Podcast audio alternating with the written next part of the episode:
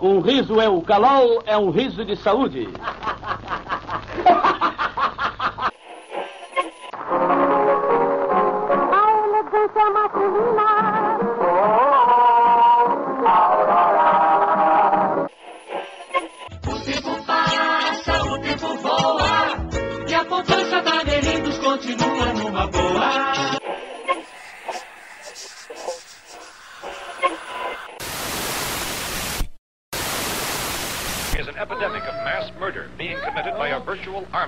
Unidentified assassins.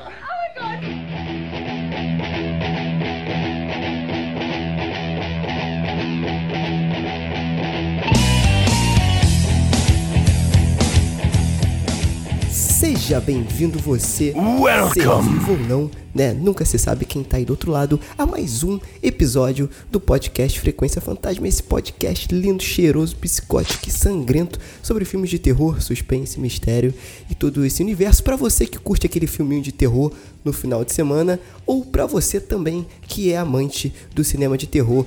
Tudo bem com você? Tudo certo? Eu sou Sérgio Júnior, o host dessa bagaça.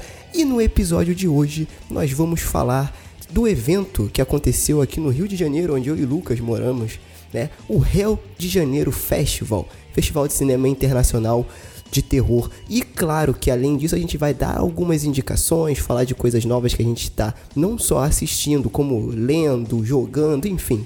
Vamos bater um papo. Hoje, hoje o episódio é mais solto, né? Aquele episódio mais tranquilo, mais bate-papo solto. E claro, como eu já mencionei aqui, eu nunca tô sozinho e hoje nós não estamos em grupo, estamos em dupla, né? Porque quem foi no festival comigo foi ele, o nosso arqueólogo aqui dos filmes de terror do Frequência Fantasma, Lucas Levino. E aí, Lucas, tranquilo?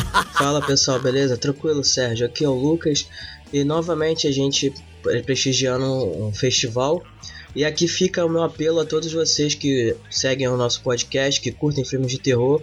Se ficarem sabendo que tá rolando algum festival do gênero na sua cidade, participe, dá um pulinho lá, vale muito a pena. Você vai conhecer novos filmes que você nem imaginava que existiam, é, que ainda nem vão estar tão cedo em circuitos nacionais, ainda principalmente nosso cinema, né, que não dá muito espaço para filmes desse gênero.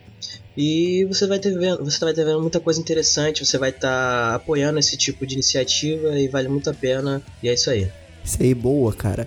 E lembrando, né, de sempre falar das nossas redes sociais antes de começar o episódio. É, a gente está lá no, no, Facebook, né, Frequência Fantasma. Estamos também lá no Twitter, arroba Fantasma, e no Instagram, lá no arroba Frequência Fantasma. Lembrando que a rede social que a gente inevitavelmente mais usa é o Instagram, né? Lá a gente posta bastidores, algumas indicações de que os, do que os participantes estão assistindo aqui, a gente posta lá também, pede opinião de vocês. E lembrando que lá a gente avisa é, o lançamento do episódio antes das outras redes sociais, tá? Então segue a gente lá no Instagram também, mas fica à vontade para deixar o teu comentário, sua sugestão, seu elogio, sua crítica, o que você quiser. Sugestões de pauta é sempre muito bem-vindas lá nas nossas redes sociais. Beleza? E lembrando também que a missão do Frequência Fantasma ainda está de pé e eu estou esperando. Ó, quero falar aqui, Lucas, que é, eu Ah. sou o cara dos números, aqui do, Ah. eu quero os números. Os nossos, no- o nosso número de inscrição aumentou bastante, hein, cara. Aumentou, posso Opa. dizer que ele duplicou desde a última vez, Aê. desde o primeiro aviso que a gente deu desse lance de divulgar o frequência. Então, mais uma vez, eu peço pra você, você que está ouvindo, você que gosta desse conteúdo aqui e que conhece amigos que também curtam filmes de terror, faz o seguinte, pega o episódio do Frequência Fantasma, esse episódio é o que você mais gosta e divulga pra pelo menos dois amigos seus que você conhece que gosta de filme de terror. Ah, mas eu não tenho tão próximo, eu não tenho como divulgar, eu fico na, meio que na correria, eu esqueço. Então, simples, você que tá ouvindo aqui agora, você pega esse episódio, é, compartilha nas suas redes sociais. Pronto, você já vai estar ajudando a gente pra caramba. Compartilha no seu stories que você tá ouvindo, do Facebook, do Instagram, compartilha no status do WhatsApp. Compartilha que você está ouvindo Frequência Fantasma e se você puder, por favor, indique aí pra dois amigos, ó. Só dois amigos que curtem filmes de terror também para que a gente possa chegar e espalhar a palavra do terror pra mais gente, certo, Lucas? Certo? É tipo pirâmide, mas não é pirâmide. Exatamente, é isso aí. Muito bom. Então é isso, galera. Chega de enrolação e vamos para o cast.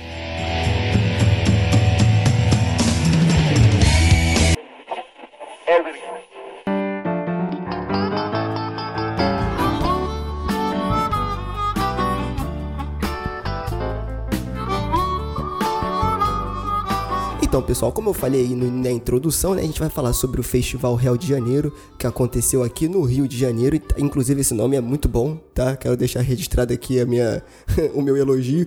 Esse nome é muito bom. E é, a gente já fez um episódio sobre o Rio de Janeiro que aconteceu também aqui no Rio de Janeiro em 2018, cara. Então a gente vai deixar o link no post do episódio. E esse que a gente fez, né, foi o episódio 23 do Frequência Fantasma, foi muito bacana que a gente conseguiu entrevistar os diretores dos curtas, cara. Os curtas que participaram do festival, que concorreram à premiação. A gente conseguiu entrevistar eles, então foi um episódio muito bacana, com opinião de vários diretores, diretores iniciantes, diretores experientes né? É, que a gente entrevistou. A gente entrevistou também o organizador do evento, o Alexander. Um abraço. Você que estiver ouvindo isso aqui, Alexander. É, foi muito bacana, então vai lá assim que você acabar de ver esse episódio, ou se você quiser ouvir antes, vai lá no episódio 23 do Frequência Fantasma que a gente já falou e já pautou um pouco do Rio de Janeiro. Pena que esse ano, por conta da nossa agenda, a gente não conseguiu ver tanta coisa e nem fazer tanta coisa como a gente esperava, né? Como foi lá no episódio 23. Porém, a gente trouxe bastante coisa nova aqui para conversar e divulgar e compartilhar com vocês aqui, certo? Mas antes da gente começar a falar do que do evento em si, do que aconteceu, vamos dar uma explicação aí para quem tá caindo de paraquedas aqui pela primeira vez do que que é o Rio de Janeiro. O que, que é o Rio de Janeiro, Lucas? Fala pessoal, então, é, o festival aconteceu esse ano entre os dias 19 e 25 de setembro, na Estação NET Botafogo e no Instituto Cervantes. O Rio de Janeiro 2019 traz 77 filmes de horror, terror e comédia assustadora nacionais e internacionais de diversos países, como Argentina, Austrália, Brasil, Canadá, Espanha, Tailândia, entre outros, e também conta com a estreia dos melhores curta-metragens que estão sendo exibidos nos circuitos internacionais de festivais de terror mundo afora. Esse ano também contou com premiação novamente. É, os melhores filmes serão premiados pelo Centro Técnico Audiovisual Cia Rio, Neymar e Melier, entre outros prêmios, e também contou com uh, o lançamento de um, de um quadrinho. Olha só, a gente sempre fala de trazer aqui outras mídias no, além do cinema que abordam o gênero de terror. E aí esse ano teve esse lançamento de uma HQ que é bem interessante chamada Found Footage que foi é, criada aí pelo Marvin Rodrigues e é uma HQ muito interessante. Ela, desde, desde o início, o conceito dela é, digamos assim, simular uma, uma, um found footage. Então, a, o visual da, do quadrinho ele é em forma de uma fita VHS. Então, você vai abrindo ela ali, você tem a sensação que você recebeu a fita VHS de alguma coisa que aconteceu. E aí, basicamente, é, é um suspense que conta a história de um cineasta falido que é contratado para um projeto cinematográfico macabro, que mudará sua vida para sempre, da pior maneira possível. Ele foi baseado em alguns casos retirados da Deep Web e usa a linguagem característica do cinema para compor a narrativa visual, transformando uma experiência imersiva no horror e no gore. Então, ou seja, se você curte quadrinhos, se você curte terror, não perca essa oportunidade e vá atrás dessa HQ que vale muito a pena. Então, cara, pelo que eu vi, eu acho que o Marvin Rodrigues é o ilustrador da HQ. E era ele que estava assinando lá, isso foi muito bacana que o festival trouxe, do cara tá lá assinando as, as HQs que eles estavam vendendo, né, as HQs Found Footage. E isso me deixou curioso, que a gente não conseguiu ir nesse evento de assinatura e tal, mas eu fiquei pensando, cara, já é difícil fazer um filme bom Found Footage. Já começa por aí né? Imagina você transpor isso para os quadrinhos, né, cara? Porque o found footage, eu acho que o interessante dele é esse lance do real, do visceral, de você sentir, você tá literalmente na pele de quem tá vendo o que tá acontecendo ali, né? Só que aí você tira do audiovisual e traz para uma linguagem também, é, aí no caso mais só visual, né? Mas que também aguça a sua imaginação, enfim, é interessante, cara, interessante pensar por esse lado. Eu nunca tinha pensado que uma obra found footage poderia virar um quadrinho. Não, assim, ele é cheio de referências, não só na própria história em si, mas também com relação ao próprio, digamos assim, projeto, ao design do, da HQ. Então você vai ver ali alguma coisa bem, digamos, familiar quando se você curte muito filmes do, do, desse gênero. É, e aí é bom porque a gente tá numa defasagem de filme found footage bom há muito tempo. Né? Então, para você que curte, abraço pra Pamela aí, né?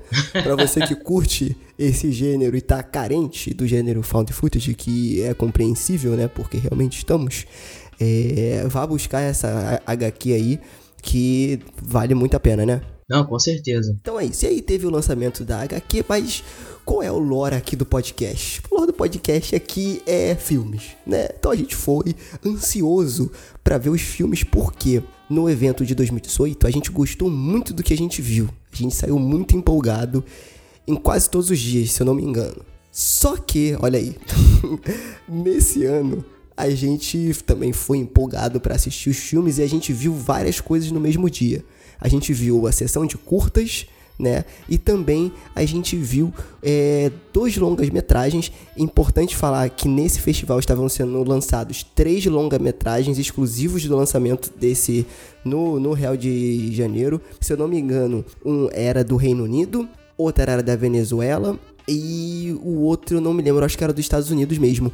E eles estavam sendo lançados aqui no, no, no Rio de Janeiro e a gente conseguiu ver dois deles, né? Mas antes da gente entrar nos longas, vamos falar dos curtas, cara. E eu vou te falar, Lucas. O mais interessante também é que no Rio de Janeiro ele divide por blocos. Então, por exemplo, tem um bloco de fantasmas e ficção científica de horror, foi o que a gente assistiu, e tem vários outros, tipo é, curtas de terror, onde a mulher é o centro principal da história, é, tem outros, né, cara? Tem de possessão. Então, assim, é muito bacana a organização também dos curtas, né? De como eles são exibidos. Tem os voltados para animações. Tem uns que são voltados para animações, é muito bacana. E o que a gente viu foi o Fantasmas e Ficção Científicas de Horror. E eu vou te falar, hein, cara. É, eu confesso que no dia que a gente foi eu tava bastante cansado. Trabalho aqui, proletariado brasileiro, né? Trabalho e, cara, eu vou te falar, estava bastante cansado e, e, com muita preguiça de ir. Eu falei, putz, grila, cara, caraca. Aí que sabe quando você tá com aquele misto de vontade de ir, mas vontade de ficar em casa? Então, mas aí a gente foi, né? Cara, quando eu assisti os curtas, eu me empolguei muito, porque, cara, não, para mim, não teve curta. Já começou com o pé no peito. É, já começou com dois pés no peito. E não teve curta ruim. Teve aqueles que a gente gostou mais. Mas, na minha opinião, não teve os, qualquer curta que eu falasse, é, ok, esse é uma bosta, passa pro próximo. Não, eu queria ver mais, mais e mais de outros curtas, cara. Isso foi muito bacana. O que, que tu achou? Cara, eu vou, eu vou te falar que é, às vezes você estender uma história, né? Às vezes você faz uma longa-metragem pode ter uma complicação, mas às vezes nunca saiu aquilo que você espera. Agora já um curta, você além do tempo que você está trabalhando, que é muito que é muito escasso, você ainda tem que conseguir contar uma história completa que consiga se fechar em si mesma num curto espaço de tempo e ainda nesse gênero que realmente é complicado você, porque você precisa criar toda uma atmosfera antes de começar realmente de fato a história chegar ao, ao seu clímax, né? E a gente conseguiu ver isso feito com muita perfeição nesses curtas. E eu vou te falar, tem curta aqui que é melhor do que muito filme longa-metragem. Com certeza, cara. É, é, e, é, e é maneiro porque é, a gente tem um, um, episódio, eu tava até pesquisando aqui, o episódio 5 do Frequência Fantasma. Lá, quando, como o Lucas falou, quando isso aqui tudo era mato, né, Lucas? ah, por causa do vovô garoto. a gente gravou um podcast com a participação do Nerdcaster Carlos Voltor, cara também participa lá do Podcrastinadores. É, para quem não sabe, ele é diretor e produtor de curta-metragem, né? E foi um episódio só de curtas-metragem, falando sobre como que é a produção, como que funciona. É bem bacana, cara. É bem bacana para quem gosta não só de longa-metragem, né? Mas para quem curte cinema de terror para conhecer um pouco mais, né? Os bastidores. Foi bem legal. A gente deu algumas indicações também de curtas legais, então acessa lá, Frequência Fantasma número 5. E foi o que ele falou, cara. Às vezes você fazer um curta-metragem é mais difícil do que você fazer o longa. Porque o longa, vamos, vamos botar aí o tempo médio, que é uma hora e meia. Beleza, você tem uma hora e meia para fazer um longa. Você tem que escrever o roteiro e desenvolver aqueles personagens ali dentro de uma hora e meia de filme. O curta, cara, muitas vezes ele tem o quê? No máximo 20 minutos? Sei lá, de 15 ah, a 20 minutos no máximo. É né? Tem curtas aí que tem dois minutos. É, a gente assistiu minutos. aqui alguns curtas que tiveram em média 5 a 10 minutos. Então, é você criar ali a atmosfera, contar a sua história nesse tempo curto e conseguir fazer algo realmente que segure a audiência.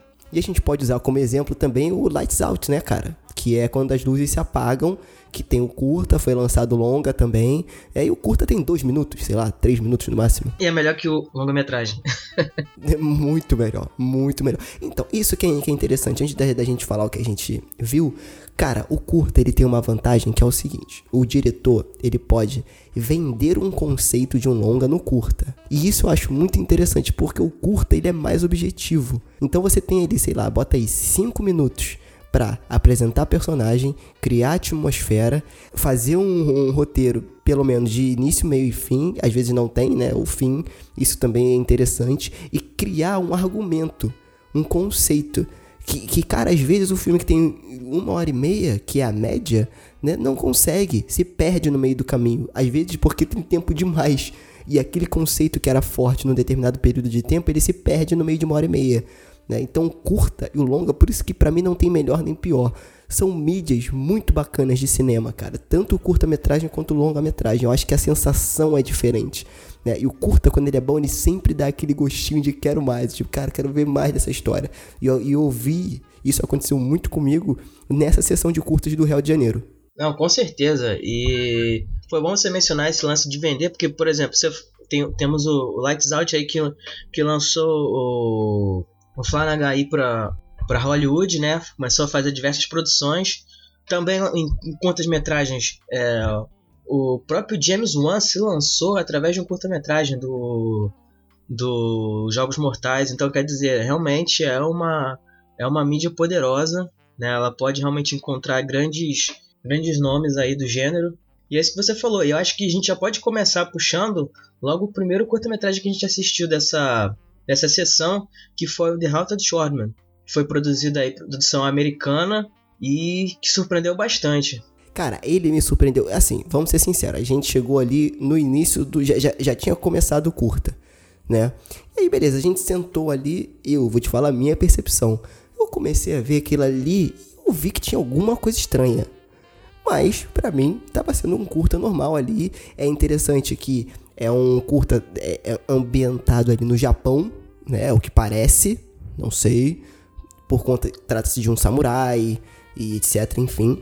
E eu tô vendo aquele curta, aquele monstro que aparece, eu falei, gente, isso aí não é real não. E cara, quando eu fui ver, eram bonecos, cara. Aquela parada era stop motion, cara. Se, quer dizer, não sei se era stop motion, mas era alguma animação. Não, era, era marionete. Cara, eu achei aquilo sensacional, Lucas. Porque eu não sentei e vi marionete. Não, eu fiquei olhando porque é tão real. E a movimentação do boneco foi tão legal que eu fiquei pensando, cara, o ator é muito ruim, ok, pode ser um curso independente, o cara é todo durão. Mas quando eu fui começando a perceber, eu falei, cara, não, isso é um boneco, cara. Aí depois que eu vi que era um boneco, eu achei genial. Eu falei, cara, você pode me levar para qualquer lugar, porque eu já adorei o curta por conta disso.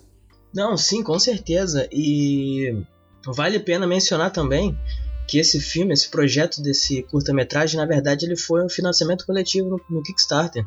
Aí, boa, boa. E tem o lance da cultura japonesa também, né? Tipo assim, eu não gosto muito de japonesice. Já falei isso aqui com o pessoal. Eu gosto de Naruto, de. Sei, a única coisa japonesa que eu gosto é anime Cavaleiro do Zodíaco que eu sou fiel até o fim, é o que eu consigo ser. E Dragon Ball, eu gosto, entendeu? É, agora, essas coisas muito, muito japonês demais eu já não gosto muito, entendeu? Eu, eu vejo Cavaleiro do, do, do, do Zodíaco em, em, português, dublado, entendeu? Porque aquele Honyo, eu acho que pra mim não tem expressão nenhuma. Eu posso ser um ignorante, posso ser e provavelmente estou sendo. Mas fica a minha opinião aí de merda. E eu não gosto muito de japonês mas, cara, eu gostei. Essa cultura do samurai, do guerreiro, da honra, da disciplina, eu acho interessante do, do, do Japão. E o personagem, apesar de não falar, isso também é importante, não tem fala durante o curta, né? É, ele expressa isso no seu jeito, no, no jeito que da, da movimentação, enfim, é muito bem feito isso. É, tem outro personagem que fala, né? Na verdade, ele não é um, um filme mudo, mas assim, o personagem em si não. Mas é, é interessante porque é, ele para mim emulou bastante a, a, um estilo de, de arte japonesa que tem para essas peças de marionete. Entendeu? Então ele, ele é, lembra bastante isso, ele, ele faz esse tipo de referência, entendeu? A gente até mencionou aqui no, no episódio sobre filmes é, de terror do Japão que tem várias dessas referências é, da cultura é, japonesa né, nesses, nesses filmes, representadas de alguma forma ali na narrativa visual, de algum jeito assim, e acho que isso realmente é o que salta os olhos né, nesse filme. E essa campanha de, de, financiamento foi bem interessante, né? O, obviamente, né, o, o, o, criador ele conseguiu é, fazer esse financiamento, né? Ele até passou bastante da meta. E aí ele tem disponibilizado no, no YouTube um documentário, né? A gente vai pegar aqui, deixar para vocês o link para vocês poderem assistir. É claro, tá tudo em inglês, infelizmente a gente não, não conseguiu alguma, alguma legenda. Mas assim, você consegue ver basicamente né, a, arte né, dele criando o boneco, enfim, como é que foi essa a criação desse, desse projeto, né? Desses elementos que compõem o, curta-metragem. Isso aí realmente é muito interessante e é algo diferente do que a gente está acostumado a ver. Isso aí, lembrando que o nosso episódio do Japão, sobre o Japão, é o episódio número 8 do, do Frequência Fantasma, se eu não me engano. E, cara, eu tenho muito orgulho de, de ter feito isso, eu sempre falo aqui. Por quê? Esse episódio a gente conseguiu contar a história do Japão com filmes de terror, cara. Porque a gente chegou lá, da, a gente foi lá da década de 20 até os anos 2000 contando. E para cada ano que a gente passada, passava, cada década, cara, era um movimento cultural diferente, era uma mudança na cultura do Japão. Então, assim, e sem planejar, não foi planejado, a gente foi falando dos filmes e quando a gente viu, no final ficou essa maravilha de episódio, mod, mod, é, modéstia à parte. Então, se você é fã do Frequência Fantástica, se você gosta do nosso trabalho e não ouviu o episódio 8 ainda, tá dando mole. É como se você fosse fã do Metallica e não tivesse escutado ainda o CD Master of Puppets, né? Então. Olha é, o Serginho cagando regra. Olha aí, claro, cago, cago. Esse é o cago regra. Esse é o cago. Então, você trate de ir lá ouvir o episódio 8 e para quem já ouviu, deixa aqui na descrição da postagem do episódio o que, que vocês acharam é, desse episódio do Frequência Fantasma, beleza?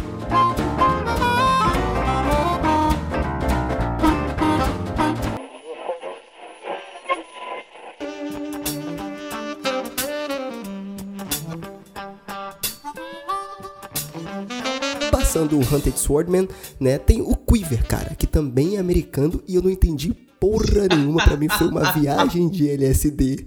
Mas o Lucas, depois que me explicou, eu achei genial e é um puta argumento pro longa, né, cara? Então, cara, como eu tinha mencionado depois que a gente assistiu a sessão, eu achei que o filme ele tem um potencial para ser o longa, que você mencionou agora, e porque ele explora, cara, uma coisa que a gente não vê muito nos filmes de terror, que é a parte do psicológico da pessoa por dentro, né?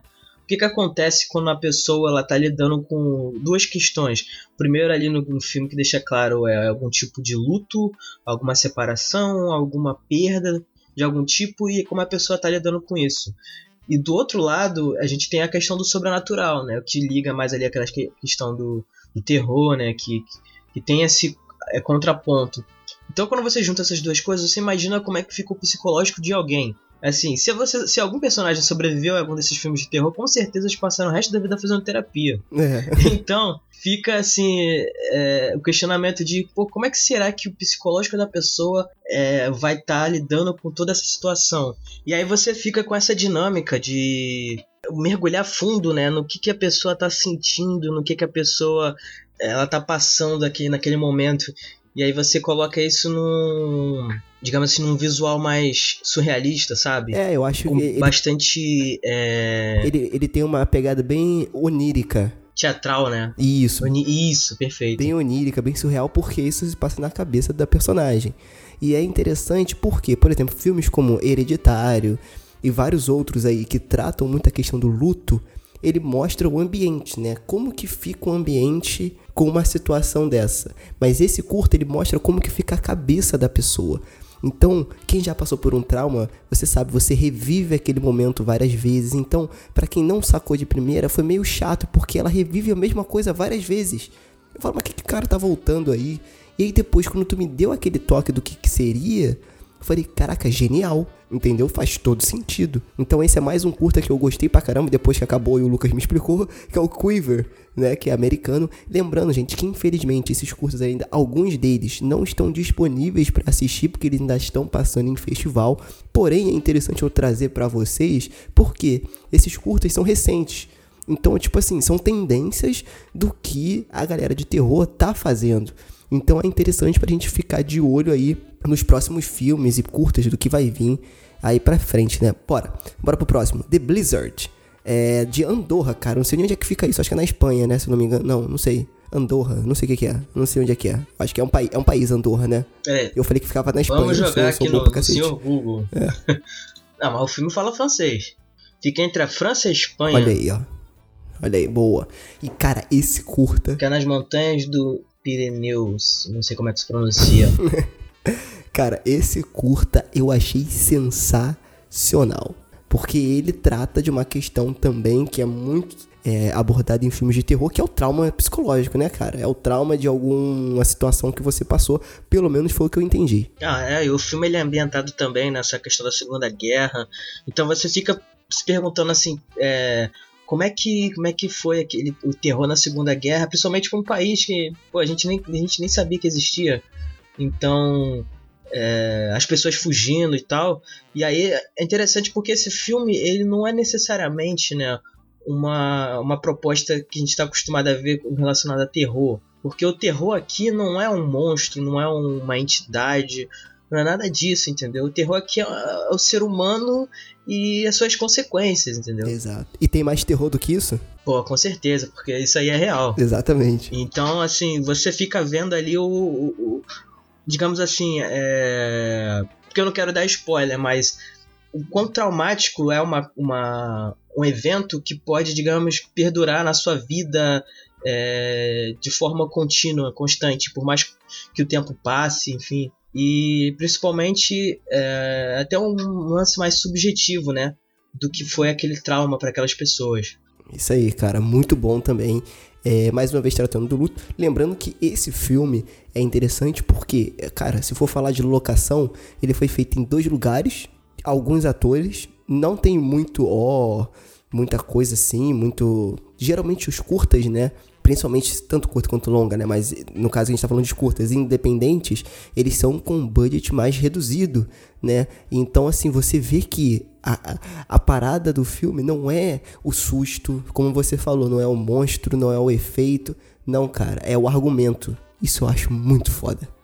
Entendeu? Que é o insight para um novo, como a gente falou, é um insight para um argumento. Imagina um filme de terror. Assim, eu vou, eu vou falar aqui, eu vi aquele Operação Overlord, tava todo mundo falando que foi produzido pelo J.J. Abrams, é um cocô o filme. O filme é o cocô. Que também aborda a Segunda Guerra Mundial. Exato, aborda. Então, o que, que eu pensava? O filme seria mais um lance da Segunda Guerra Mundial, uma coisa que, cara, você vê nos filmes que não são de terror da Segunda Guerra Mundial, que é um terror o negócio, cara. É um trauma psicológico absurdo, entendeu? E eu, e eu, acho, eu acho engraçado que eu, pelo menos, não me lembro agora de um filme de terror que tenha abordado tão profundamente esse tema. E aí, quando saiu esse filme, eu falei, cara, vamos lá, deve ir pra esse lado, né? Até porque o JJ também produziu o, o Rua Cloverfield 10, né? Que é uma parada mais psicológica também, diferente do Cloverfield, o primeiro, né? E aí, quando eu fui ver o filme, é um cocolhão, né? Pra quem não viu ainda, é, eu não vou nem indicar pra assistir porque não vale a pena, tá? Ele toca numa coisa interessante que é as experiências que os nazistas faziam com os seres vivos, com os seres vivos, ó, com os seres humanos em relação a desenvolvimento de tecnologia, enfim. É, é ok, tá? Mas eu pensei que ele ia pra um lado mais psicológico, que é o que é o, o tema de guerra pede, pelo menos pra mim, e não foi. Então é um, é um cocolhão, não assistam, tá? Operação Overlord. Beijo, DJ Abrams. Eu sei que você vai fazer uma merda com Star Wars agora no final do ano e que Coringa vai ser o filme do ano. Pronto, já deixei aqui o meu registro, tá? Acabou. É isso.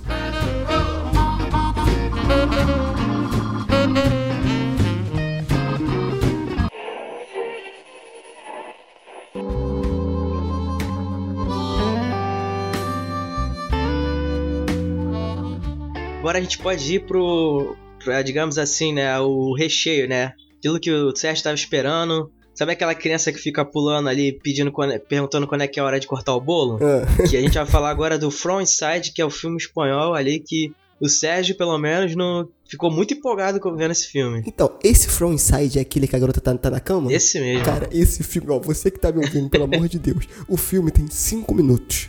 Só isso, 5 minutos. E aí a garota está na cama, ela acorda, acontece alguma coisa. é, e, e- esse aí tem susto, entre aspas, tem entidade, tem é, capirotagem, é, armário tremendo, tudo isso. E cara, o filme dá um cagaço imenso. E quando você entende, pelo menos a meu ponto de vista, o argumento final do curta, eu falei, meu Deus, isso tem que virar um longa pra ontem. Porque é muito bacana. Ele trabalha muito com o lance do o quão difícil é para uma adolescente quando ela descobre que tá grávida explicar isso para a família quão terror é você ter que explicar isso para a família. Como que você explica isso para a família? A sua mãe vai ser a sua amiga ou a sua inimiga nesse processo? A sua família vai ser vai te acompanhar ou vai te refutar? Cara, esse curta tem um argumento muito foda que eu falei, isso tem que virar um filme pra ontem. Isso tem que virar um filme pra ontem. Entendeu? Então, por favor. E é como o seu, como seu psicológico ele vai é, associar né, é, essas, essas questões, né, esses conflitos dentro de você e de que maneira ele vai é, transformar isso, porque as pessoas elas têm, digamos assim, elas desenvolvem algum tipo de trauma e esse trauma ele acaba sendo é, associado a alguma coisa. Então, toda vez que você vê alguma coisa, né, os famosos gatilhos que hoje em dia estão todo mundo comentando sobre, né, que é uma coisa que está aí uma discussão bem bacana hoje em dia sobre isso. Então, de que maneira você vai lidar com esse problema e como o seu psicológico ele vai ele vai trabalhar isso, ele vai converter certos elementos que estão na sua cabeça para o mundo real. Então, é, é, esse argumento, como, como você mesmo falou, Sérgio, é muito interessante, é muito forte. É muito. E a gente tá numa onda, gente, de filme sobrenatural, que eu gosto também, é uma pegada que eu curto. Mas eu acho que falta o terror do dia a dia. Entendeu? Aquilo eu acho que falta. E aí, quem sabe, um, um próximo curta do Frequência Fantasma, olha aí, ó. Caraca, o cara já imaginando. o terror do dia a dia. O quão é aterrorizante você querer dormir e não conseguir dormir o quão é aterrorizante você falar. Isso eu conheço. o quão é aterrorizante você é, cometer algum acidente ou, ou, ter que participar de algum acidente e não conseguir contar para sua família. Que são coisas do dia a dia que podem acontecer, entendeu? E hoje a gente tá numa onda de muito sobrenatural, muito pontuado nessas coisas assim, né? Seita, sobrenatural, e, e, e entendeu? Que eu acho que a gente que te, tá, tá no momento de surgir, ainda mais com essa onda ridícula de pós-horror, um filme de terror que trate do terror cotidiano, do terror do dia a dia. E eu, por isso que eu gostei tanto desse curta, do From Inside, né? E não é à toa que era da Espanha, um dos, pra mim, um dos melhores produtores de filmes de terror aí atualmente, né? Não só a, Com certeza. sempre foi, né? Tem longas aí como Hack, que é o filme found footage que presta, né? É, e, e, vários outros aí que agora não me vem à cabeça. Inclusive eu vou indicar um da Espanha aqui no final. É, e então é isso, Frontside, filmaço, curta, que tem que virar um longa para ontem. Não, e sim, esse filme ele é, é, ele tem, ele começa tudo com uma dinâmica de casa mal assombrada, é, bem parece James bem, digamos assim. Parece James Wan. Pare... É, mais uma vez, mais um ponto queria, pra gente. A gente não consegue. Exato, mais um ponto que a gente tá falando do réu de janeiro e citamos James Wan aqui. Mais um ponto pra gente. Nós estamos a zero dias sem falar sobre James Wan e nosso recorde é zero é, dias. exatamente. Mas é, ele começa numa pegada de James Wan. Mas a questão é como ele trabalha isso, né? Como, exatamente o que você falou. Exato. Esses traumas, esses conflitos, né? Essa questão psicológica. Como é que você trabalha isso dentro de um, de um filme mais formatado sobre Casa Mal Assombrada? Então esse aqui é o grande, grande charme desse, desse curta-metragem. E outra coisa que eu quero só deixar o meu relato aqui. Casa Mal Assombrada nunca vai sair de moda. Por mais que você queira fazer que saia de moda, nunca vai sair de moda. Porque Casa Mal Assombrada é muito... Filmes de Casas Mal Assombradas bem feitos, cara, é aquele tipo de filme que você vai para casa e você dorme pensando nele. Você é aquele filme que no dia, quando é um bom filme de terror, você dorme com o olho fechado e o outro aberto. Entendeu? Então, filmes de casas mal assombradas bem feitos nunca vão sair de moda by Frequência Fantasma. Então, fica a dica aí. Próximo filme, que eu não sei falar esse nome aqui não, cara. É... Cara, eu vou tentar. Creelwick, Creswick, não sei. Creswick, acho que é. Isso. Eu não lembro o que, que é esse. Esse é qual? Que é um curta-metragem australiano e esse daí é outro filme. Esse foi aquilo que eu falei. Esse aqui foi meu favorito de, de longe nessa, nessa sessão de curtas. Que é o filme australiano que fala sobre, digamos assim, sobre envelhecer. Meu Deus do céu, esse foi muito bom. É. que fala sobre envelhecer, como lidar com, com o envelhecimento e também como você, como que uma outra pessoa, não só a própria, mas como a outra pessoa vai enxergar esse essa questão. Porque não é fácil, envelhecer não é fácil para ninguém, inclusive para as pessoas que estão próximas daqueles que estão envelhecendo. Cara, muito bom. Então, é um filme assim que em pouco tempo ele já cria uma atmosfera de já fala, beleza, tem que ver isso até o final. E ele termina, você fala, tá bom, eu quero mais, cadê? Cara, quando acabou o curta, eu te falei no, no cinema, eu falei, é isso, acabou? Não, não, não, não, não, não, não pode, tem que continuar, por favor. Eu falei assim, moço, volta, que eu quero ver mais uma vez. Cara, muito, muito bom, cara. Pena que a gente não pode dar spoilers. Mas o filme, cara, ele trata de uma questão, exatamente isso que o Luca falou, de como envelhecer, cara. Como é difícil. E hoje em dia é, uma coisa tão, infelizmente, banal. As pessoas não ligam muito para isso, né? E, e, sei lá, e o quanto você pode ficar solitário, enfim. Também isso é, boa, isso é um exemplo de terror do cotidiano. Que muita gente passa por isso e não sente que passa por isso. Então quando você. Isso, por isso que terror, meu amigo. Terror. Eu vou falar aqui, hein, cara. Eu vou falar aqui, hein, cara. Eu vou falar. Terror é o melhor gênero que tem, cara. Porque ele consegue criar uma identificação muito grande, cara. Porque todo mundo tem medo. E todo mundo tem receio de alguma coisa. Todo mundo tem medo de alguma coisa. Entendeu? Então, o medo de você lidar com o que você não sabe. É, e eu tô quase chorando aqui, cara. Muito bom.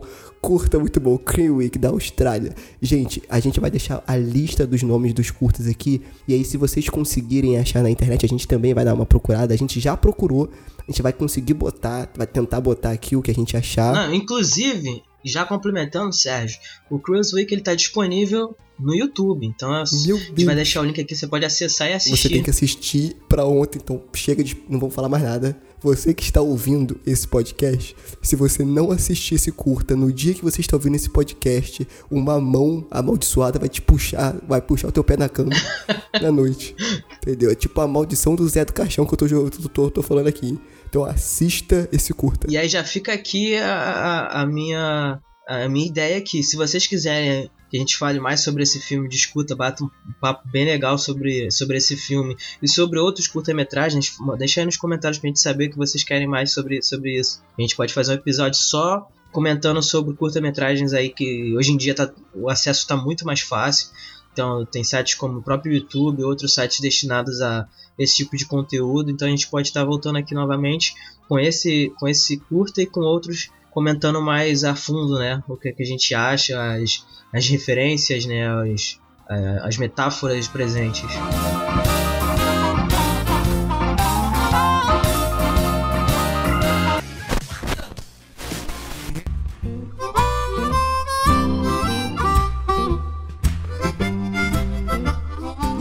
Próximo curta agora é Oriental fazendo terror, né, cara? E Oriental fazendo terror é difícil.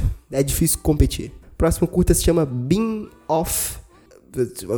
Ah, é. Beam of Negli Neglected. Não sei falar isso. Da Tailândia, cara. E eu falei que era oriental, não sei nem se a, se a Tailândia fica. Eu acho que fica, né? É, é oriental. É oriental. Eu, eu sou burro, oriental. tá? Você que tá ouvindo aí, eu sou meio burro. você já percebeu, né? Essa é questão. Então, me desculpe aí as caneladas. É, Being of Neglected. Muito bom, cara. Curta de, deve ter o quê? Uns 5 minutos no máximo?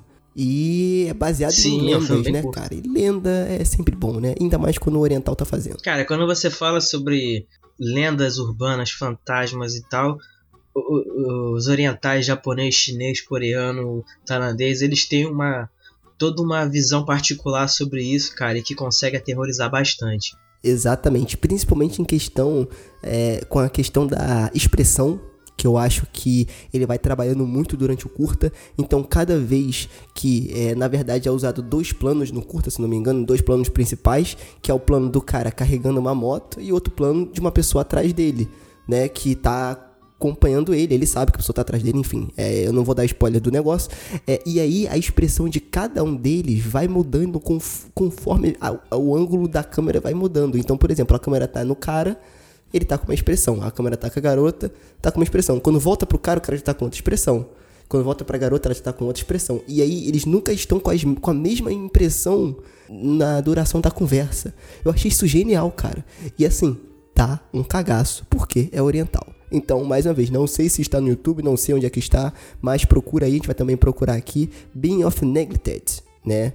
O Lucas falou que... Isso, porque o, Vai lá, vai lá. o filme é todo o filme é todo pautado nas atuações e no, e no, e no argumento, no, no- na conversa, no, no, no diálogo. Então, à medida que as, essas duas pessoas vão andando e conversando, e são coisas sutis, a pessoa vai falando, vai falando, e você fala, ah, tá, onde isso vai levar? E aí, pô, chega um momento ali, cara, que tem uma, uma pequena reviravolta. Vou dizer que é uma pequena porque a gente. É, tá, é uma, acontece uma reviravolta e, pô, antes de, de a câmera voltar pro mostrar ali exatamente o que tá acontecendo, cara, porra, você fica arrepiado. Eu fiquei arrepiado nessa hora. Eu falei, cara, o que, que vai rolar? Porque assim, a gente espera geralmente nesse. Em filmes, ver. Ah, beleza, aqui é a cena de jumpscare. Entendeu? E quando ela não vem, que vem outra coisa, tu fala, opa, isso aqui é diferenciado. Exatamente. E foi bem por aí. Porque esse curto ele vai crescendo. E isso é uma coisa que falta nos filmes de terror hoje, cara. Ele crescer e te deixar tenso na cadeira. Entendeu?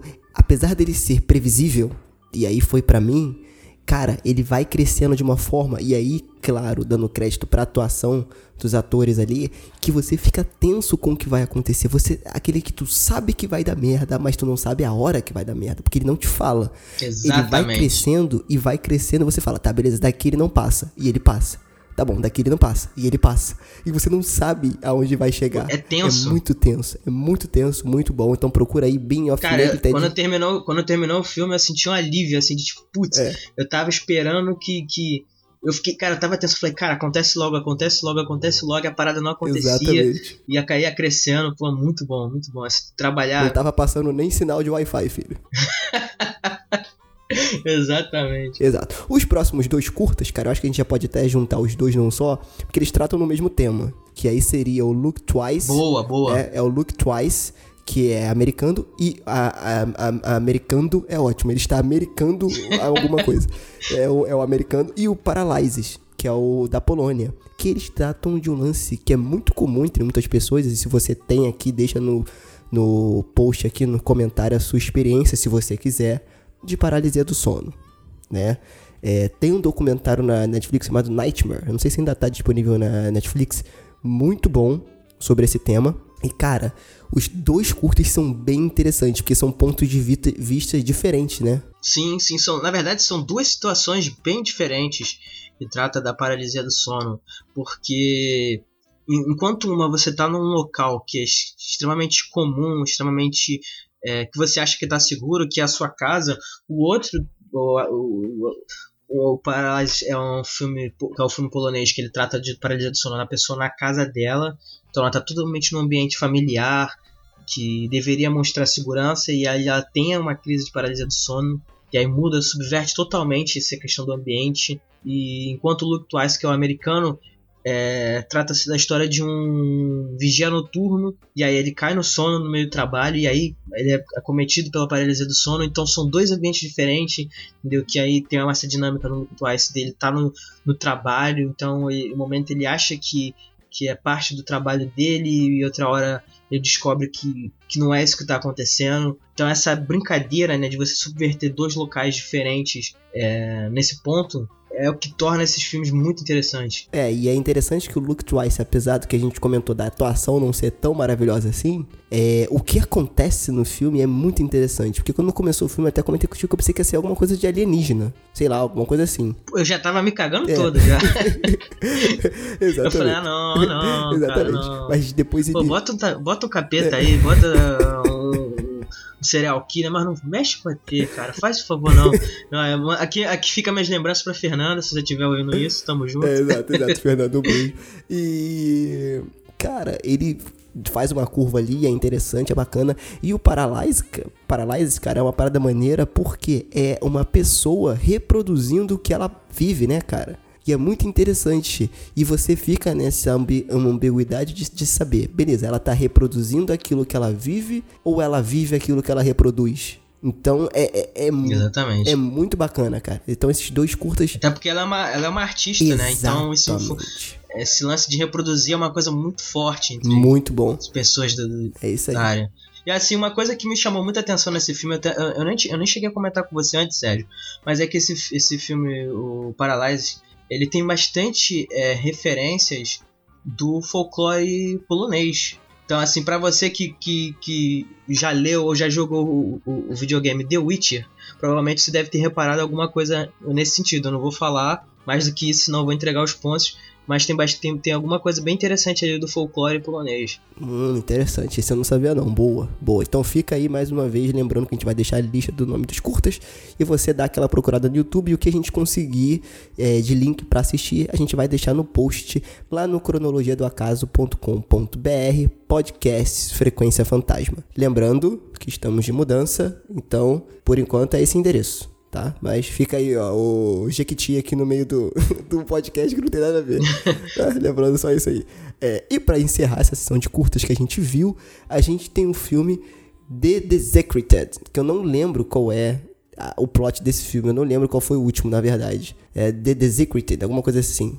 Eu lembro, eu lembro. Dos Estados Unidos. Sim, conta a história de uma médica legista durante um plantão. Lembrei. Ela tá exumando um corpo Sim. e aí, digamos que coisas estranhas começam a acontecer. E isso é bom. Mais uma vez, terror do dia a dia. Um filme que mexe muito com isso, que eu acho muito bacana, é que ele escalona numa parada muito absurda, que eu não gostei muito, mas eu achei ele é bem tenso, que é o Autópsia de Jane Joe. Não sei se vocês já assistiram, ele tá disponível no Amazon Prime, tá? Não lembro se ele tá disponível na Netflix, que o filme se passa praticamente inteiro dentro do necrotério, que eles estão fazendo a autópsia da Jane Joe, né? Que seu nome, eu, eu acho que é esse nome, é, é, deixa eu até dar uma pesquisada aqui, porque esse nome em inglês é como se fosse é, essa expressão autópsia. Deixa eu, deixa eu pesquisar aqui, autópsia Jane, é isso, Jane Doe, Jane Doe, né, que eles chamam, que é um João Ninguém. Então é um corpo que chega sem identificação no necrotério e eles têm que fazer a autópsia ali. Né? E aí coisas estranhas começam a acontecer e os personagens se metem em altas confusões nesse filme. Então é um filme bacana, pesquisa aí na Amazon Prime se você tem, é, é, no, na Netflix eu não lembro se tem. É um filme que vale a pena ver. É, e, cara, esse curta vai nessa pegada aí. Isso eu acho bacana. Terror do dia a dia. É isso que você falou, Sérgio. Também me chamou a atenção justamente por conta do nome do filme, porque Desecrated significa profanado. Profanar. Hum, entendi. Entendeu? Uhum. Então aí você vê que tem uma relação bem forte com o que o filme quer dizer. Sim, sim, claro, claro. Exato. Boa. Caraca, Lucas. Ah, tá, tá inteligente mesmo, hein, cara. Eu não, não tinha pensado por esse lado, não. Não tinha pensado por esse lado, não. Mas faz bastante sentido, né? Afinal de contas, o que, que você faz ali quando você tá fazendo autópsia de um corpo? Principalmente nas religiões cristãs, né? Eu sou cristão, eu posso falar, né? Que eu botei moral agora, hein? Dei carteirada agora bonito. Não, porque o cristão, é, é, eu também não sou bitolado, não, tá, gente? Só pra deixar bem claro aqui. Mas na cultura cristã, o corpo é uma entidade. Não, de, desculpa. O corpo não é uma entidade. O corpo é um. Como é que eu É um receptáculo de alguma coisa sagrada. Né, do, do dom da vida, né, digamos assim. Então, é uma coisa que, tipo assim, entre os cristãos, muito tempo atrás, você fazer tatuagem era uma coisa absurda, porque você está danificando o seu corpo, né? Seu corpo sagrado, né? Hoje eu tenho algumas tatuagens do corpo, então, Você está profanado. Exatamente. É... Mas outras religiões também, não só as cristãs, também seguem, seguem essa, essa mesma linha de raciocínio. Da, Exatamente. Tratar o corpo como receptáculo e tal. Mas é interessante porque o filme ele assim ele brinca com os elementos, tá? Ele, novamente, vamos ter que falar dele aqui. Ele brinca com os elementos assim muito a lá James Wan. Claro que não é só esse cara que criou isso, não foi ele que só, só ele que criou, mas ele ajudou a popularizar. E assim, nos últimos anos só tá dando filme. Algum, tem que ter na produção dele, tem que ter um nome. Entendeu? Esses filmes hoje em dia que lidam basicamente com esse, digamos assim, com essa dinâmica. E só que ele traz aqui algumas discussões interessantes, né? Então é, vale bastante a pena você assistir, é curto, bem curto mesmo, e é isso aí. É isso aí. Muito bom, cara. Então essa foi a sessão de curtas que a gente assistiu. A gente queria ter assistido outras, mas a nossa agenda tava muito pegada.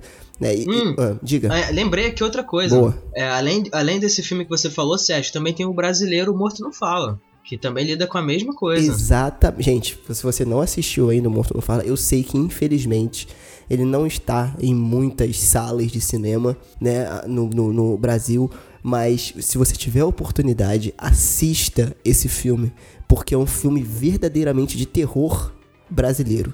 Tá? O Morto Não Fala, que também conta a história de uma pessoa no necrotério que escuta os mortos. Ele geralmente, ele, ele, ele, literalmente escuta que os mortos ali que estão ali têm para dizer. É, por algum motivo, que aí eu não vou falar qual é, você assista, que eu tenho certeza que você vai gostar bastante. E aí, como eu tava falando, é, a gente não conseguiu ver todas eh, as sessões de curtas e ficou faltando um longa pra gente assistir. Novamente, porque a nossa agenda tava muito apertada. É, então, eu mais uma vez mando um abraço aqui pro Alexander. A gente vai falar ainda dos dois longas que a gente viu, mas de curtas foram esses que a gente assistiu. Lembrando que Real de Janeiro provavelmente em 2020 vai estar de novo no Rio de Janeiro. Quem tiver oportunidade, vá. Principalmente pra ver os curtas, porque tem muito curta, muito curta, muito, muito curta mesmo, cara. Essa sessão, esses filmes todos que a gente tá aqui quase uma hora falando foi de uma sessão só de curtas. Tem mais algumas sessões de curta.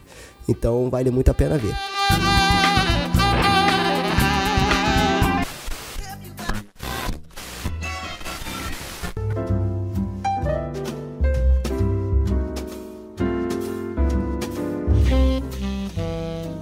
Vamos pro, pro longa. Vamos falar dos longas que a gente assistiu lá no Festival Real de Janeiro. Opa! Então, já começando a sessão de longas, né? A gente vai começar aqui pelo The Fear of Looking Up, que foi é, dirigido, roteirizado, produzido pelo Constantinos Koutsoliotas, eu acho que eu pronunciei certo. Foi o Kaká. e ele é, um, ele é um filme que tem produção entre Reino Unido e Brasil, e ele aborda uma questão bem interessante que é o terror contemplativo. Exato. Isso foi uma coisa que o Serginho é, levantou, a gente estava discutindo sobre o filme depois da sessão. Ele levantou essa, essa questão é, que é bem forte. Esse, o filme ele basicamente ele se, se preocupa em criar uma atmosfera contemplativa sobre o terror. É, então, aí que tá. Eu acho que é um filme que a gente assistiu, é, é bacana. E aí é, eu fiquei muito empolgado com os curtas, muito mesmo. E aí eu falei, cara, valeu muito a pena ter vindo. E aí, quando chegou os longas, eu achei eles com um argumento muito bacana. Eles tinham uma intenção muito interessante, mas a execução deles, cara, não me agradou tanto quanto os curtas, cara. Então, assim, por exemplo, esse filme, o The Fear of Looking Up, ele tem uma pegada muito Lovecraftiana, nítida, ele deixa Total. isso expositivo, ele expõe isso de forma muito clara, só que ele é muito contemplativo, mas até demais, entendeu? E aí eu acho que tem uma linha tênue entre o contemplativo e o ritmo lento. Entendeu? Então eu acho sim, que o sim, é ritmo um dele sério. foi muito lento. O ritmo dele quebra em vários momentos, entendeu? Mistura o ritmo lento com o contemplativo. Por exemplo, um filme que é muito criticado e que eu gosto e que ele é muito contemplativo é o Melancolia, né? Só que todo o conceito do filme, ele não é um filme para você assistir, só assistir, é um filme para você sentir. O cara escreve o roteiro e dirige de uma forma que você sinta o que o personagem tá sentindo. Então tudo aquilo ali faz sentido. O nome do filme se chama Melancolia, porra. Então, entendeu? Tudo tá ali. Agora, esse filme, eu acho que ele poderia ter, beleza, sido contemplativo, lance Lovecraft, de tipo assim, ela não sabe se o que tá vendo é real ou não, ela tá entrando numa loucura ali, a discussão que tem entre a namorada da personagem principal, né, e ela é muito legal, porém, o ritmo do filme quebra muito e as atuações também são bem, bem fracas.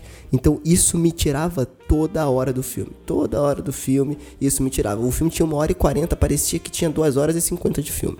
Sim, é, é isso que você falou. O roteiro do filme é bem interessante, a proposta dele, o argumento é muito interessante. Só que aí tem esse problema, porque do projeto no papel para a execução é muito diferente. E se você quiser fazer um filme contemplativo, que é um filme mais difícil de ser aceito, de ser assimilado, é, você precisa dominar a parte do, da execução muito bem. Entendeu? É aquela coisa, para você poder quebrar a regra, você tem que conhecer as regras muito bem. Então, é, para mim, é, nesse caso, o diretor, é, como ele foi envolvido muito com a produção do filme, ele pecou nesse sentido.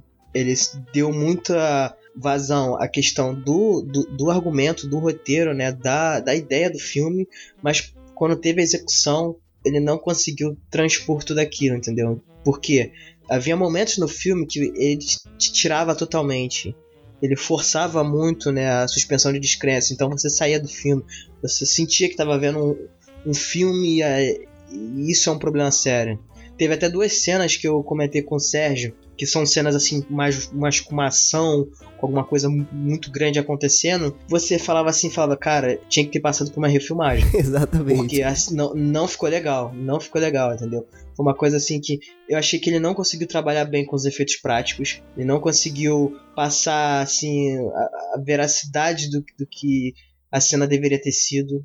Claro, com a devida proporção do que é real e que não é, obviamente, porque o filme trata de uma visão mais surrealista do que do que a, a questão da, da sanidade, que é uma coisa bem Lovecraftiana, como o Sérgio falou. Mas assim, na hora que você pega isso e traz para uma cena que, digamos assim, é um tanto familiar, é um tanto cotidiana, infelizmente, que é a questão da violência urbana e tal, que coisas que acontecem na vida real, que quando você bota na cena você fala assim, putz, cara, não, aí isso não ficou legal, entendeu? Então, não trabalhou muito bem essa parte de efeito prático, de você conseguir fazer uma cena crível que as pessoas consigam acreditar. Mas fora isso, a ideia é muito interessante, a questão da contemplação do medo, da, da sanidade. O que eu achei legal foi a, a fotografia, cara. A fotografia eu achei bastante fotografia. interessante. O enquadramento de, alguns, de algumas coisas ele fez. É. O trabalho da cor, porque você Exato. conseguiu criar ali aquela paleta de cores bem do estilo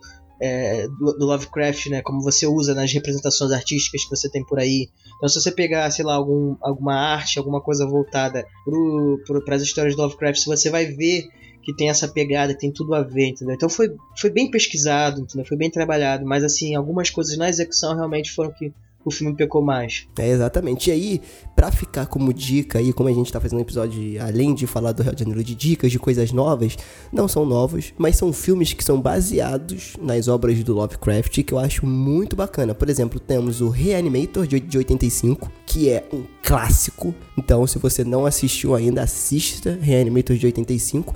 E um filme que eu assisti recentemente, cara, que eu não tinha assistido, que eu achei muito bom e divertidíssimo, que é A Beira da Loucura, cara. O In the Mouth of Madness de 94, com o nosso queridíssimo Sam Neill, do Jurassic Park aí, para quem não sabe, o professor lá do, do, do primeiro Jurassic Park, né? também fez Enigma do Horizonte, mas A Beira da Loucura in the Mouth of Madness, que é o nome do conto do Lovecraft, primeiro que é dirigido pelo John Carpenter, então, ok, é bom, né? Já começa por aí. E ele trata muito esse lance do horror cósmico, que é o que esse filme traz né? O filme do The Fear of the The, looking, the Fear of Looking que a gente viu lá no Rio de Janeiro, ele traz muito do horror, horror cósmico. Esses dois filmes que eu falei para vocês também trazem muito disso, mas a execução deles é mais honesta. É, eu acho até mais divertido e melhor mesmo. Então fica a dica aí, assiste esses dois filmes que vale muito a pena. É, outro filme também que eu gostaria de indicar que tem essa pegada do Lovecraft é um filme bem interessante chamado The Void boa, cara. Que ele é, eu ele é um filme, filme não consegui ainda. É muito bacana. Esse filme ele ele é gore, entendeu? Ele vai fundo nisso. E ele tem muito a questão do, do horror cósmico. O cósmico ali tá muito presente nesse filme, muito forte. Então vale muito a pena você conferir. A gente pode até trazer esse filme futuramente, uma análise dele aqui no podcast. E tem outro filme que ainda não estreou, que é pra gente ficar ligado, que é a, a cor que caiu do, do espaço. Ele tá pra estrear aí. Okay. Me, me, me fala o nome dele. Com quem? Me fala o nome dele. Nicolas Cage, cara. Nicolas, Nicolas Cage, Cage cara. Tem alguém melhor pra fazer filme do Lovecraft do que o Nicolas Tem alguém melhor Cage. pra fazer um personagem, é, filme que tem a ver com, malu com loucura tem filme melhor pra interpretar maluco do que o Nicolas Cage. Exatamente. Então por aí o filme já tem pelo menos 7 de nota. De 10 já tem 7. Só pelo fato do Nicolas Cage. Porque maluco o filme vai ser. Então já tá tudo a ver com o Lovecraft.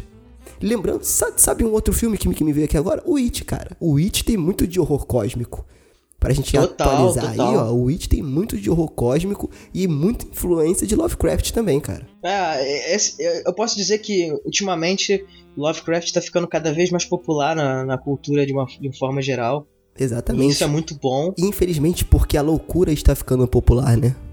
Olha aí, obrigado, poeta. É, exatamente. O Sérgio agora é crítico, puta crítica social foda. Vou criar uma coluna lá, lá na Folha de São Paulo. Obrigado.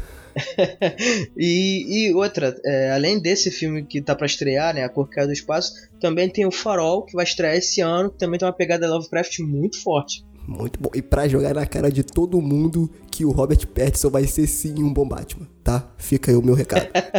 Ah, Não, ele é um bom ator sim, cara. Isso não tem o que se discutir. E o próximo filme, né, que a gente assistiu lá, o último, né, que a gente conseguiu assistir, que é o Echoes of Fear, né, os Ecos do Medo, que passou em outros festivais também, não só o Real de Janeiro, é, passou em outros festivais. E cara, eu vou te falar, é um filme com plot de Casa Mal Assombrada.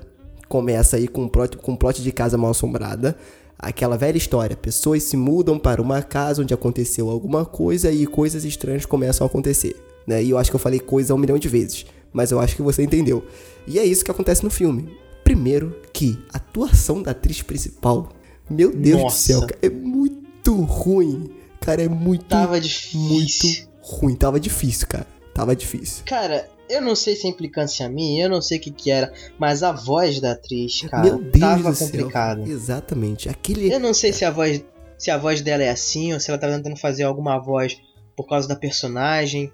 Mas, cara, não tava dando, velho. Não tava dando, não tava complicado. Isso eu não consegui me concentrar no filme por causa disso. E sabe que sabe que me deu mais raiva? Que o, o, enredo do filme é maneiro, cara. A proposta do filme era legal. Não, sim, total. Era bacana. Só que a execução, meu Deus do céu, muito clichê. E aí que tá, eu não sou contra o clichê.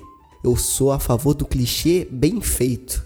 E aí sim eu vou falar com o peito aberto aqui que o senhor James Wan ele, ele sabe fazer. Tô falando James Wan, não produzido pelo James Wan, falando filmes que ele dirigiu. Porque, ó, todo, todo, todos os filmes que ele dirigiu, nesses novos recentes, ele sabe fazer o clichê bem feito. O Invocação do Mal é um filme clichê.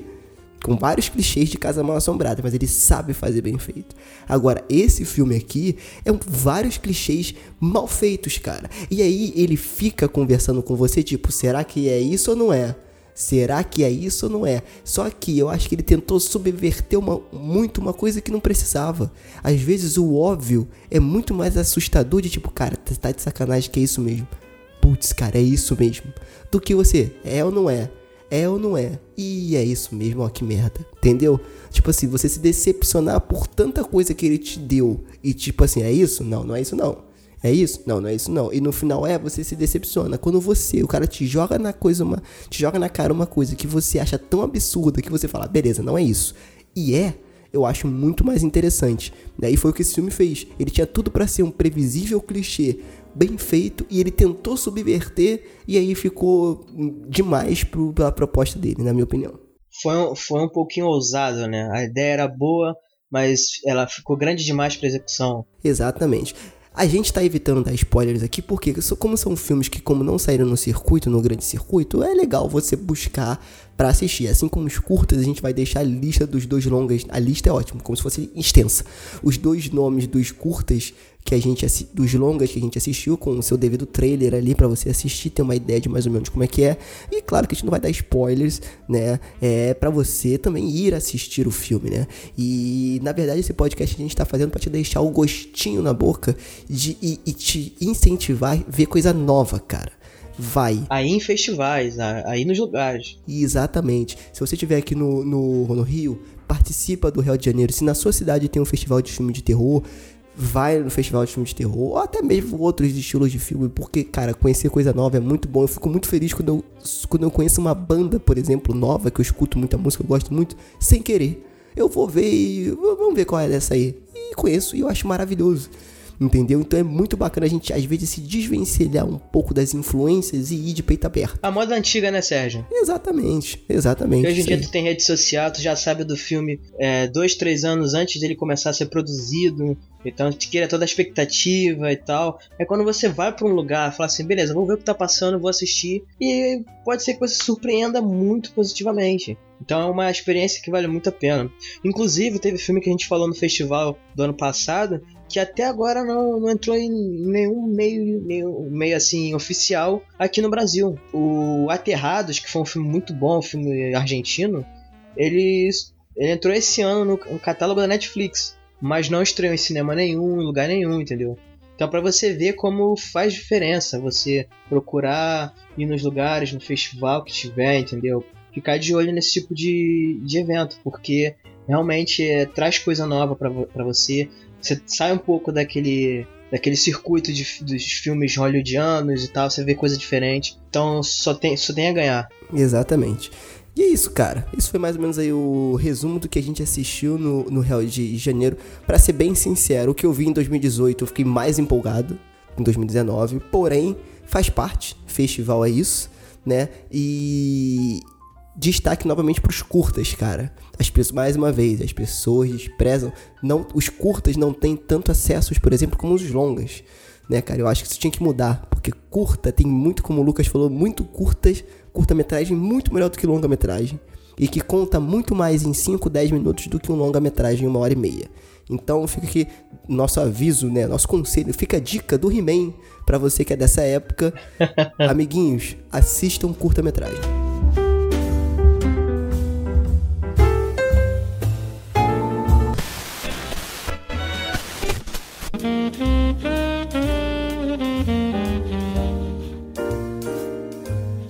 Então, pessoal, para quem ficou até o último bloco aqui, eu separei isso aqui porque eu estou afim de indicar algumas coisas. Então, como esse episódio aqui tá leve, solto, falamos aí uma porrada de filme que vocês não assistiram, mas que vocês vão assistir com certeza, eu tenho certeza disso, né? Com certeza, eu tenho certeza disso, pra tu ver quanta certeza eu tenho. Eu falei duas, duas vezes.